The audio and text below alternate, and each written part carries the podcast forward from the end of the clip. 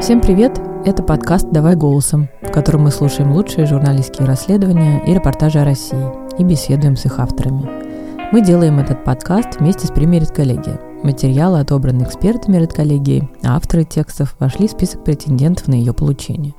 Меня зовут Олеся Герсименко, я спецкор BBC. Меня зовут Настя Лотарева, и я тоже спецкор BBC. А сегодня мы слушаем и обсуждаем текст, а, который вышел в издании «Новая вкладка», а, он называется «Сколько ты спасешь застывшим?» И это а, очень, знаешь, простой подзак, который выглядит как репортаж с ветхой подстанции скорой в Новосибирске.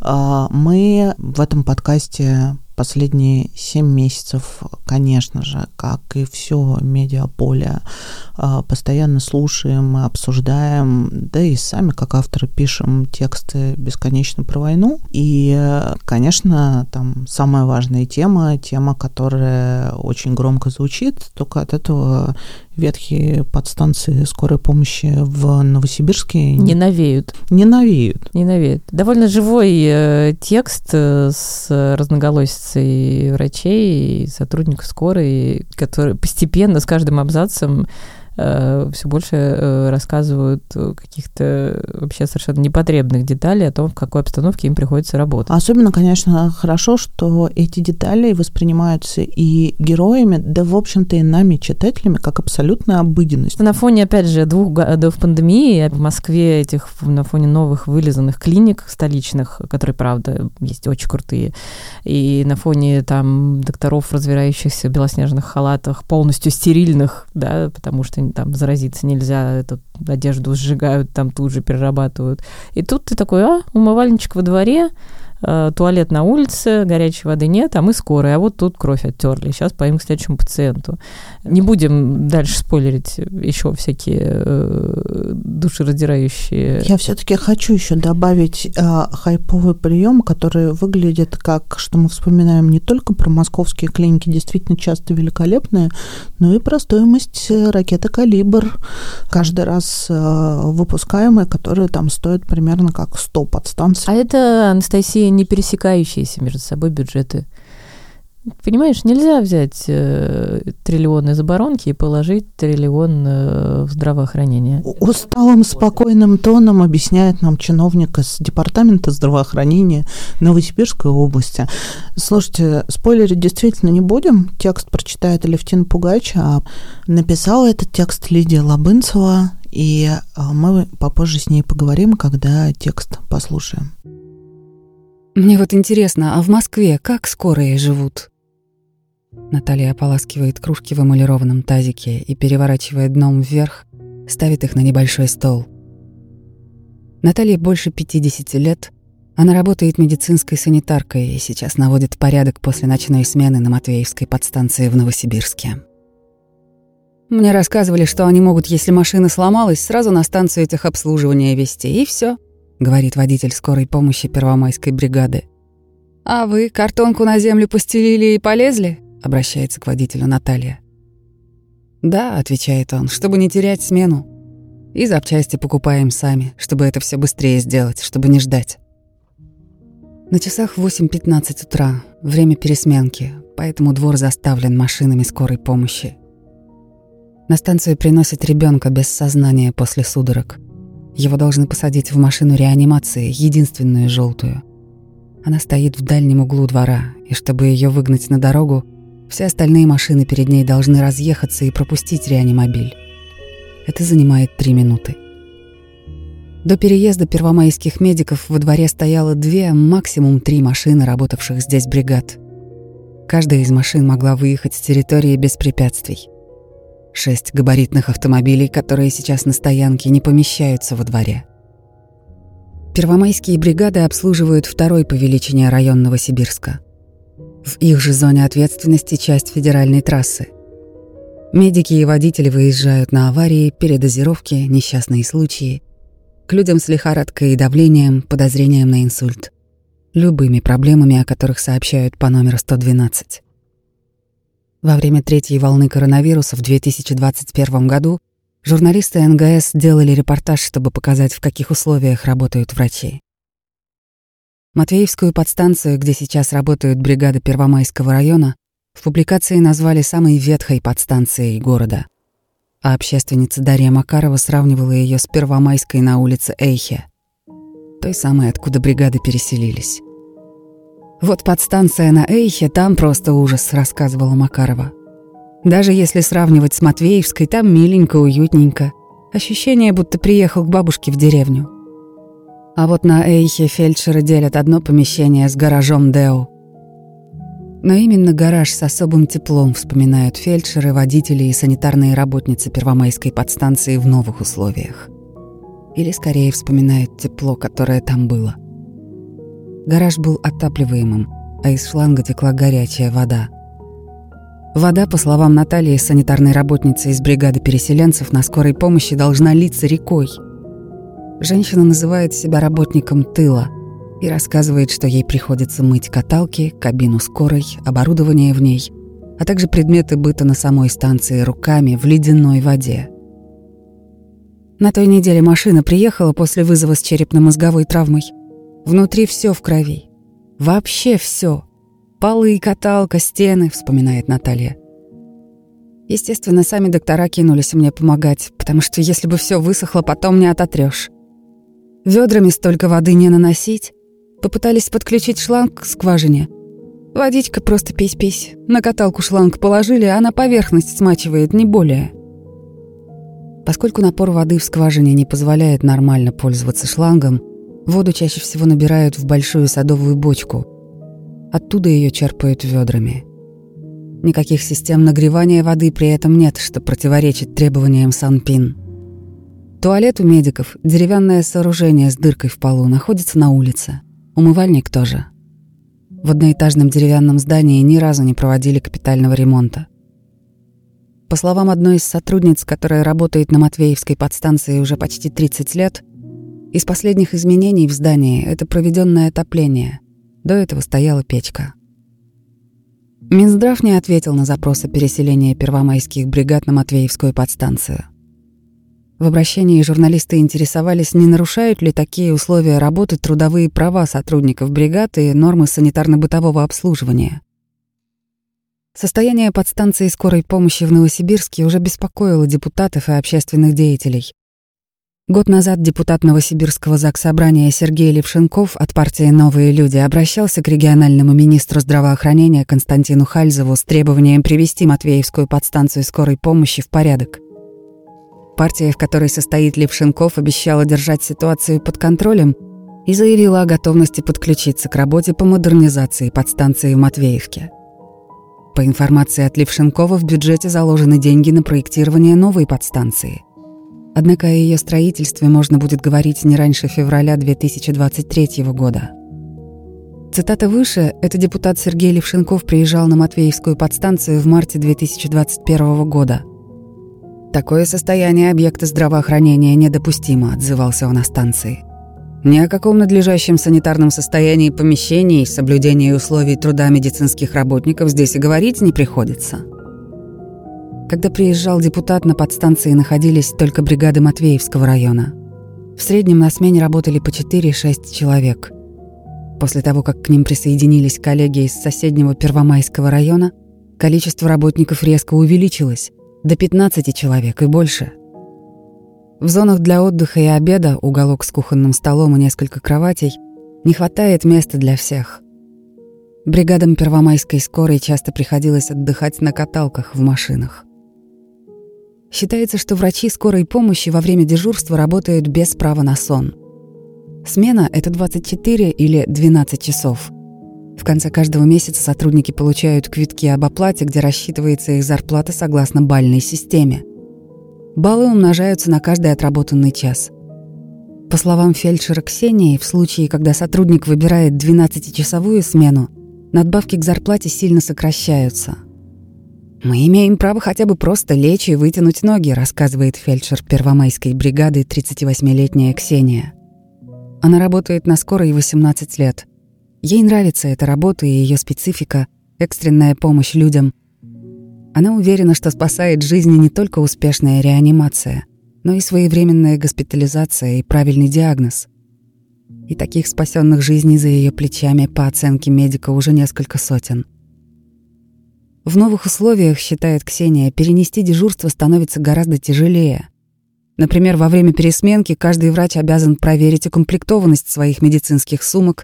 Внутри должно быть около сотни препаратов для спасения жизни в экстренных ситуациях. Средства против аллергических реакций, обезболивающие, антидоты, инсулин, стимуляторы дыхания, а еще бинты, шприцы, зажимы, жгуты, катетеры. Во время пересменки в небольшом деревянном домике атмосфера больше похожа на сцены в фильме «Один дома», когда многодетная семья МакАлистеров собирается на самолет. Врачи в таких условиях тщательно ведут подотчетность своей сумки, но в суматохе необходимо прикладывать больше усилий, чтобы сконцентрироваться. Если ты холодный, голодный и элементарно не отдохнувший, как ты можешь оказывать помощь пациентам как следует? Это рано или поздно сказывается, говорит Ксения. Мы, конечно, держим себя в руках, но на мир смотрится уже как-то иначе совсем. Если во всем этом кипише на пересменке забыл доложить себе что-то в сумку, то тебе потом отвечать. Человеческий фактор. Да, мы согласны, что мы без права на сон, мы будем работать. Но есть же потребности в элементарной гигиене. Тут же работают девушки, одни бывают разные. Как им справляться? В этом туалете с дыркой в полу. Многие из фельдшеров советуют посетить их туалет. Это, уверенно, они заменит любой их комментарий. Мы узнали о ситуации с переселением бригад скорой помощи от сотрудников районной поликлиники. Там заметили, что работники одной и той же бригады стали часто открывать больничные. Во время приема заболевшие врачи рассказывали участковым об условиях своей работы. Одна сотрудница скорой, по рассказам ее коллег из бригады, прилегла ночью на каталке в машине. Поскольку станция не оборудована гаражом, автомобиль стоял во дворе. За несколько часов, которые выдались свободными от вызовов, машина остыла, девушка простудилась. По словам Ксении, в непрогретой машине опасно не только отдыхать, но и просто садиться в нее сразу же после того, как выйдешь из теплого помещения. Мы, конечно, людей будем лечить, спасать, но тем не менее о себе тоже надо думать. Сколько ты спасешь застывшим? Ладно, больничным обойдется, но это же грозит реальной инвалидностью, говорит Ксения. Когда мы разговариваем на улице чуть выше трех градусов, большая влажность и туман. В Новосибирске прошел сезон дождей. В середине августа холодных ночей становится гораздо больше, чем тех, что можно провести на улице. В здании самой станции журналистам и другим посторонним людям находиться запрещено. Погреться разрешают в кибитке, так шутливо водители называют бытовку, металлический контейнер, похожий на строительный вагончик. Кибитка тут появилась через неделю после подселения Первомайской бригады к Матвеевской. Ее пригнал медтранс для отдыха и сна первомайских водителей. Это учреждение в Новосибирске обеспечивает транспортом скорой и поликлиники города. Оно же нанимает водителей – как у гастарбайтеров. С этими словами дверь кибитки открывается. Внутри несколько кроватей, небольшой столик на троих-четверых человек, вешалка, коробки и большая бутылка воды для кулера. Недавно начали использовать обогреватель. Он меня пугает. Один из водителей показывает на старенький спиральный обогреватель. Тут в соседнем районе недавно у строителей в таком же вагончике обогреватель загорелся, пока они спали. Все полыхнуло. Трое успели выбежать, один заживо сгорел. Мы к ним на вызов приезжали. Так я лучше под одеялами погреюсь, ну его. Санитарная работница Наталья заканчивает ополаскивать кружки и собирается уносить тазик. На минуту она останавливается и смотрит на стол с кружками. «Я думала, что к этому уже никогда не вернусь», — произносит она. Позже выясняется, что Наталья своими силами привела в порядок столетний дом, в котором живет сейчас. В первую очередь я сделала туалет теплый, провела воду, потому что без этого никак. Я думала, к такому способу мытья посуды я уже никогда не вернусь. Строила, строила, а все стою над тазиком, рассказывает Наталья и просит водителей помочь налить ей воды из 19-литровой емкости для кулера. В бытовке надо помыть пол – Через несколько часов Наталья уйдет со смены, поэтому все нужно привести в порядок для следующих бригад. Давай позвоним автору и спросим, все еще холодной водой моют полы на станции или что-то изменилось? Что-то даже не сомневаюсь, набираю.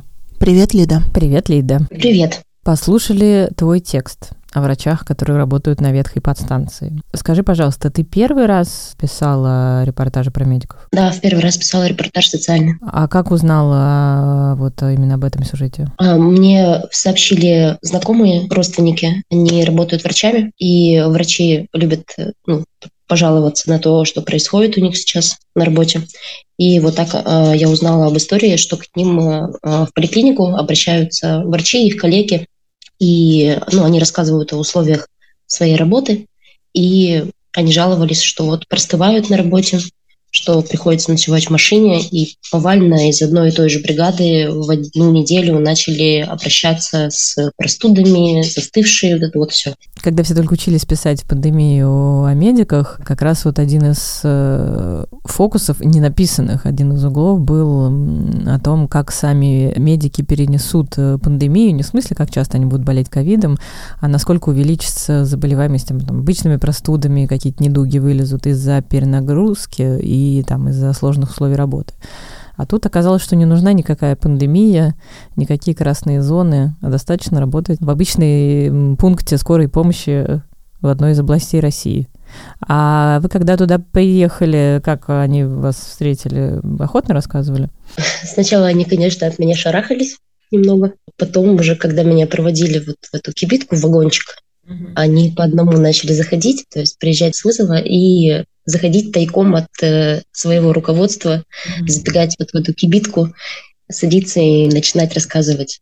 Mm-hmm. У них еще такое, такое расписание, что они вот буквально там пять минут э, постоят, что-нибудь рассказывают толпой. Я была этому удивлена.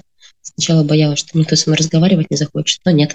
Не, ну с ними творится, конечно, вопиющая несправедливость, на мой взгляд. А кто-нибудь э, как-то сравнивал э, вот эту свою работу с ковидными временами? То есть кто-то из них там работал как скорая для заболевших коронавирусом, не знаю, были у них тогда надбавки какие-то? Или этот пункт так и вот и оставался? Да, был случай. А, медсестра, она проработала год в красной зоне, она вспоминала, когда только началась пандемия, вот, знаете, кофейни всякие предлагали, сладости врачам собирали. Mm, бесплатно, да? Да, да, вот бесплатные вот эти все акции.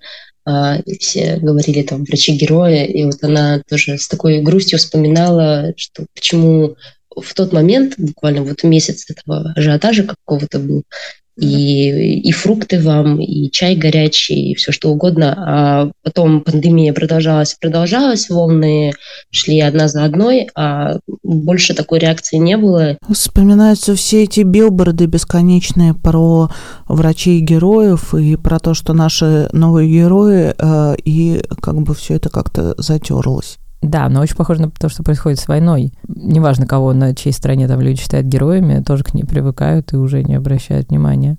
А чего не включили в текст вот это ее воспоминание о красной зоне и сладостях, мне кажется, очень... Она потом сказала, что вообще не хочет... Э, а, ее не было вообще в тексте самой? Да, ее в тексте не было. Она сказала, что она рассказывает для меня, ну, она так сказала, что ей не свойственно жаловаться, она бы не, она бы не хотела, чтобы люди подумали о том, что вот э, врачи только жалуются, жалуются. Действительно, зачем жаловаться? Ты сидишь без горячей воды в сарае, отмываешь от э, рвоты и крови машину, чтобы в ней поспать 10 минут. Ну, типа, зачем жаловаться? Русский человек не жалуется, значит, неправильно соседи поймут.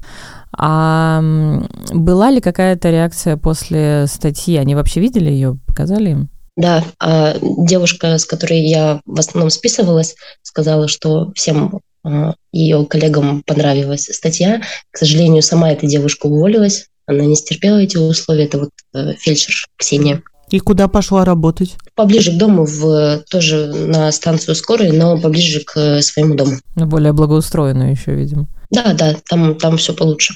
И ну, она сказала, что им понравилось, как э, их представили в статье. А какой-то, ну, не знаю, ничего у них не изменилось? То есть сколько уже? Недели три, Нет, да? ничего не изменилось. Нам Минздрав прислал э, ответ вчера буквально. Ну, мы спрашивали у Минздрава, соответствует ли эти условия всяким требованиям там, Трудового кодекса и с Санпином, конечно же, они сказали, что все соответствует. Там была такая строчка, а, что вот по требованиям а, Санпина умывальник должен стоять, вот он у нас стоит, и он даже оснащен жидким мылом. Я читаю и думаю, а, а зачем, зачем же это жидкое мыло нужно будет, если, воды нет? Замерзнет? Да, да, да, ну, вода там есть, но, но холодная, такая, да, вот это, да. Холодная, да. И у нас уже на улице минус. Ну да, и сейчас это все замерзнет, да, правда. Да, жидкое, не жидкое. Ну и потом, я, кстати, все равно, вот я прицепилась тоже к этим санпинам. Неужели на подстанции санпин, по санпинам достаточно холодной воды? Это же тоже вопрос э, санитарии. Э, неужели холодная вода достаточно, чтобы там промывать Отвечает как следует? департамент здравоохранения Новосибирской области. Достаточно. И жидкое мыло вам дали. Да, да что еще хотите? Жидкое было. А, странно, да, действительно. А кто-то, вот вы говорите, что фельдшер ушла последняя, а кто-то еще из э, команды собирался, не знаю, там, бросать профессию, уходить или менять Нет, просто я не слышала, чтобы кто-то еще уходил. Сейчас работают все, да? Да, так, так и работают. И также работают 15-16 человек на смене, хотя домик рассчитан на 5-6. Знаете, что в тексте мне не хватило? Вот у вас там э, хорошо начинается, что привозят ребенка, да, и в момент, э, когда реанимация дорога каждая секунда, и, ну и, и тупо из-за этого быта плохо организованного, да, они теряют там сколько-то, 30 секунд или там, несколько минут. А, но вот э, вообще какой-то реакции заболевших пациентов, которые там оказываются, то есть понятно, что их в основном везут в больницу, да, туда мало кого привозят из э, заболевших. Или все-таки как путь? Вот если кто-то вызывает в Новосибирске э, скорую этой, из этой подстанции, она же везет его в больницу, да? На подстанцию они почти никогда не заезжают. Да, эта станция, она, ну то есть на этой станции пациенты не появляются вообще, даже проездом, а того ребенка на руках принесли родители. А, то есть они просто не донесли до больницы, а принесли. Да, они не стали ближайшим врачам. Живут, да? Они просто приехали сразу а, на станцию. Поняла.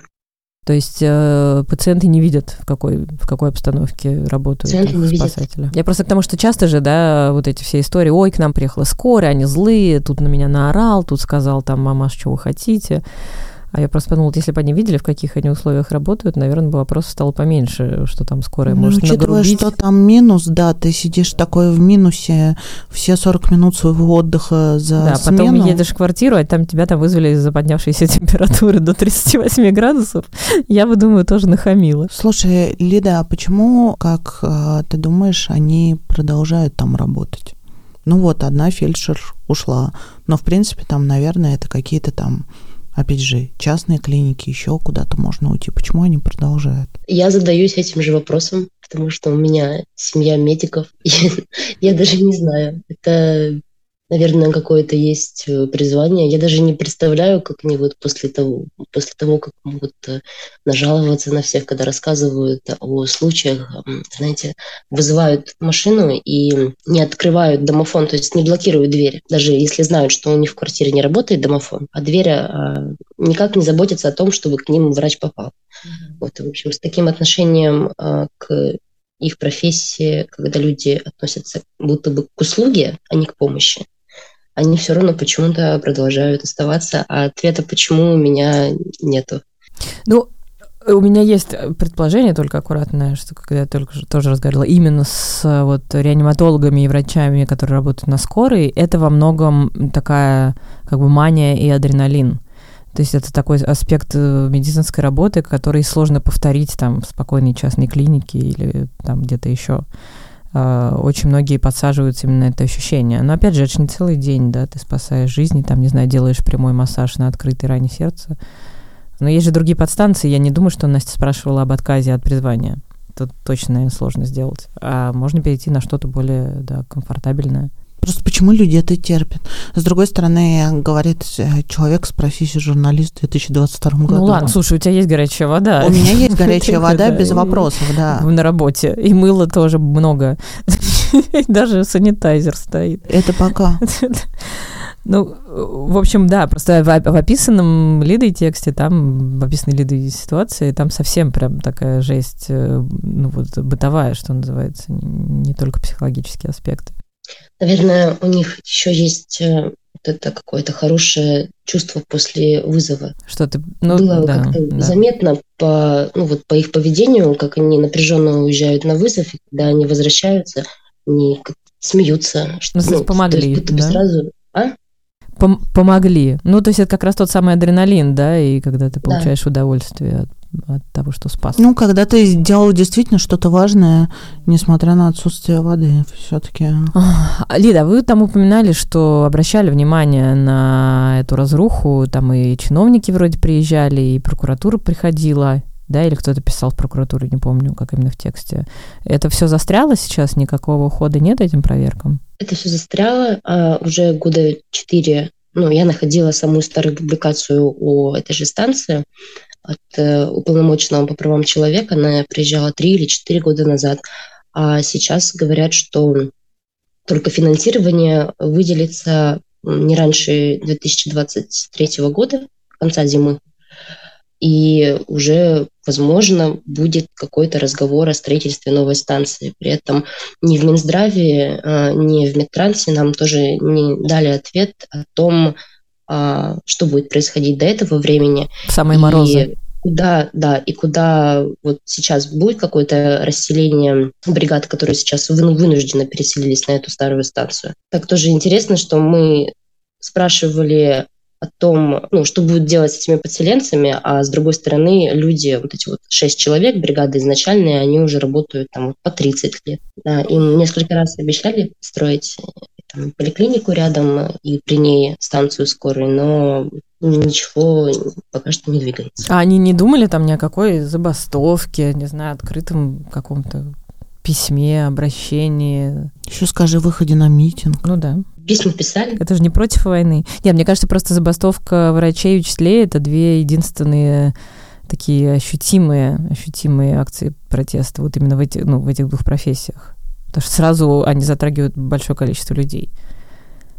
Там не, не забастовка журналистов или металлургов. Но нет, они мне не говорили о забастовке. Они как-то... Ну, письма пишут. Письма пишут, понятно. Ну, хотела бы сказать, надеюсь, что допишутся, но как-то практика показывает, да, что никуда они не допишут. Спасибо, Лид, большое. Хорошая история. На фоне военных текстов хочется читать о, о том, что проблемы внутри России остались не только у мобилизованных там или тех, кто выступает против. Э, Да, надеюсь, что у них что-то исправится, и жидкое мыло не будет замерзать.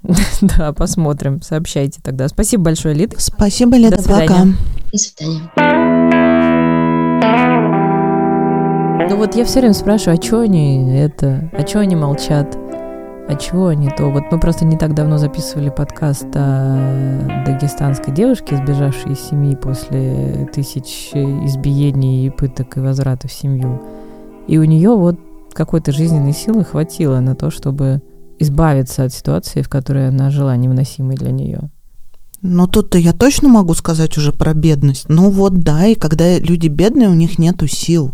Когда они за эти там 13 тысяч своей зарплаты в ледяном помещении фигачат по две смены, ты как бы не думаешь, что ты можешь Ты не делать. думаешь, что можешь пойти в частную клинику и получать хотя бы 25? Я думаю, что мы все знаем тех врачей, они все пришли из э, медицины, вот пассионарных врачей, знаешь, там мне э, в голову сразу приходит, э, не могу сейчас с лету вспомнить кого-то из э, регионов, а они тоже, безусловно, есть там, не знаю, Михаил Лосков, который также начинал на скорой. Ну, может быть, да, но это настолько, настолько объясняет все остальное. Опять же, вот это то, как идут военкоматы. Это же ровно то же самое. То, как э, продолжают э, работать на неотапливаемой станции, также идут и Родину спасать, то, что Родина сказала, надо спасать. А ты говорила, что много общего? Так много общего. Сейчас, как висели плакаты про врачи наши герои, сейчас э, висят плакаты про наши герои защищают да, Родину. И также ровно этих бойцов и солдатов не просто, я бы так сказала, сольют, их просто даже и не начнут. Ну, тут я правда думаю, что это десятилетие, ну, плохой жизни в этом Новосибирске, на этой скорой, да, там, э, когда э, люди просто действительно не имеют сил э, не подумать про митинг, не пойти в платную клинику, ну вот у какой-то видишь, что-то героиня... Ну, там молодая фельдшер как раз, да, которая, которая вот хотя бы перешла ближе к дому. Заболела, замерзла. А все остальные думают, что... А что поделаешь? Это ужасно жалко, потому что по разговорам видно, что отзывчивые, добрые э, сотрудники и, блин, профессия, ну, прям скажем, как бы первая по необходимости и, казалось бы, количество благодарности, которое они должны получать. Да всю страну жалко, вся страна хорошая, а получается так, как получается. Это был подкаст «Давай голосом». Мы делаем его совместно с премией «Редколлегия». Слушайте нас на всех подкаст-площадках, которые нас еще не блокируют. Ставьте лайки, пишите комментарии, пишите критику. Это очень интересно. С вами была Олеся Герсименко и Настя Лотарева. Пока-пока. Пока. -пока. Пока.